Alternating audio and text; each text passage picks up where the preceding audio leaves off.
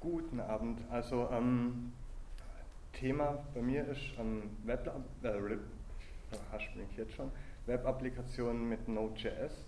Ähm, vielen ist äh, JavaScript vielleicht schon ein bisschen bekannt durch die ganzen Animationen, die in Webseiten hin und wieder auftauchen. Manche nerven mehr, manche haben wirklich einen Mehrwert.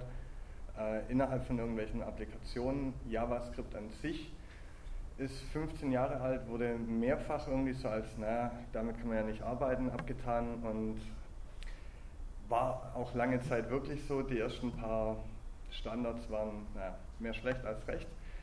Äh, dieser Brandon Eich ist eigentlich Kernentwickler von diesem ganzen Ding, das damals bei Netscape auch noch LiveScript hieß. Ähm, von ihm sind diese ganzen Aussagen, ja, always better on JS weil immer wieder wurde behauptet, mit JavaScript kann man das und das nicht tun. Und er führt die Punkte einfach auf.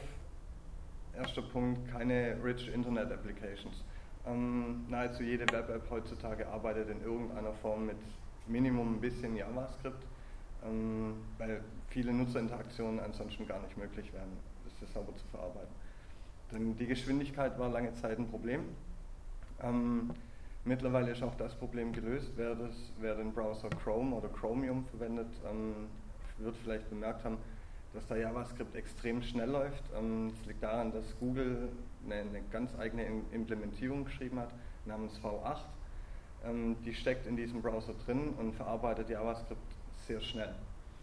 Ähm, dann gab es noch ein paar weitere Kritikpunkte, ähm, von wegen ja, Bugfixing und alles macht da keinen Spaß.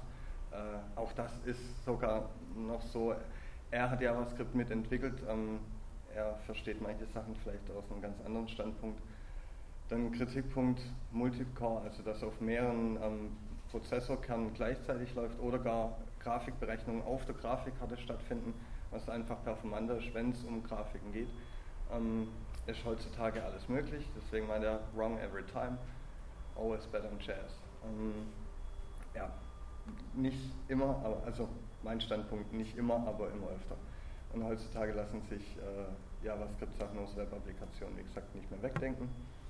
Ähm, was macht Node.js an sich jetzt so, also diese komplette ähm, Entwicklungsumgebung so besonders? Wie erwähnt, sie basiert auf der V8-Engine. Und das ganz Tolle daran ist eigentlich dieser ereignisgesteuerte Programmablauf. Ähm, bei dem Funktionsaufrufe ähm, andere Abläufe nicht blockieren. Also eine, eine, einzelne Funktion kann eine lange Verarbeitung, zum Beispiel eine Datenbankabfrage in einer riesen Datenbank, die kann mal ein paar Sekunden dauern. Ähm, bei herkömmlichen Sprachen ist es so, dass es dann den kompletten Programmablauf äh, blockiert. Hier ist es nicht so, der Rest vom Programm läuft einfach ganz normal weiter und wenn die Datenbankabfrage fertig ist, gibt es diese Rückruffunktion, Callback genannt. Okay, ich habe meine Datenbankabfrage gemacht, ich habe mein Ergebnis. Hier, jetzt übergebe ich mein Ergebnis an, das, an die Funktion, die ähm, danach ausgeführt werden soll. Dadurch werden diese ganzen Sachen ähm, sehr schnell und ja, Benutzer haben einfach ein angenehmeres Gefühl. Dieses Hängenbleiben in manchen Programmen kennt vielleicht jeder. Manche Nutzer fangen dann an, wild drauf rumzuklicken. Ähm, ja, weil einfach nichts passiert. Hier bleibt nichts stehen. Ähm, Node.js an sich ist sehr, sehr klein und schlank, ähm, hat ein paar Basismodule mit dabei. Alle anderen, ich musste die Zahl heute nochmal um 400 erhöhen, ähm, weil die Pakete, ja, es gibt irgendwie ziemlich viele Leute, die ständig irgendwelche Pakete entwickeln, weiterentwickeln und ja, über 13.000 sind es mittlerweile. Ähm, ein paar davon möchte ich dann auch heute vorstellen. Ähm, mal, hm?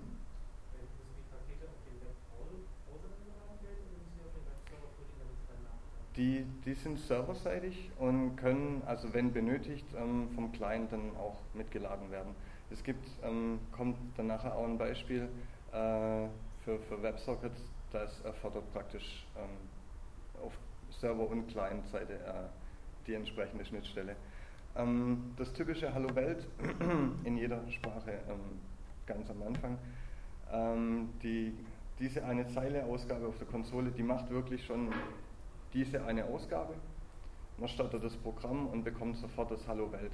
Bei vielen anderen Sprachen muss man erst irgendwelche Bibliotheken laden, ähm, eine Main-Funktion schreiben und so weiter. Hier wird praktisch sofort Console Log, also die Log-Funktion der Konsole aufgerufen und es gibt sofort ein Hallo Welt aus. Die paar Zeilen weiter unten sind schon ein kompletter Webserver. Kürzer habe ich bisher keinen Webserver gesehen. Ähm, vielleicht, wenn man es alles in eine Zeile packt, aber wäre dann nicht mehr lesbar. Ähm, dieser kleine Webserver macht genau das gleiche. Man geht mit dem Browser drauf und er antwortet mit Hallo Welt. Und ja, also er lauscht auf Port 3000, das kann man da dann auch immer mit angeben. Ähm, typischer Webserver lauscht eigentlich auf Port 80. Hier ist Standard. Ähm, bekannte Module hier wären jetzt, ähm, also Adrian hat es schon ein bisschen angedeutet, äh, Programmierer sind meiner Meinung nach auch das, das schreibfaulste Volk auf der ganzen Welt. Ähm, deswegen automatisieren wir so gern und, und ja, verschaffen uns mehr Freizeit dadurch auch. Also um eine Web-Applikation zu erstellen, brauchen wir praktisch erstmal ein Application Framework, das uns schon mal viel Arbeit, viel Standardarbeit abnimmt für Web-Ausgabe. Dann ähm, eine Vorlage, eine Template Engine, dass wir eine Vorlage schreiben, die dann immer als Basis genommen wird. Wenn das es gut aussieht, sollte vielleicht noch so eine Stilvorlage mit dazu. Stilvorlagen zu schreiben ist auch wieder ein ziemlich großer Aufwand, ähm, weswegen man sich dann bei äh, diversen Preprozessoren bedient. Weniger Schreibarbeit, gleiches Ergebnis.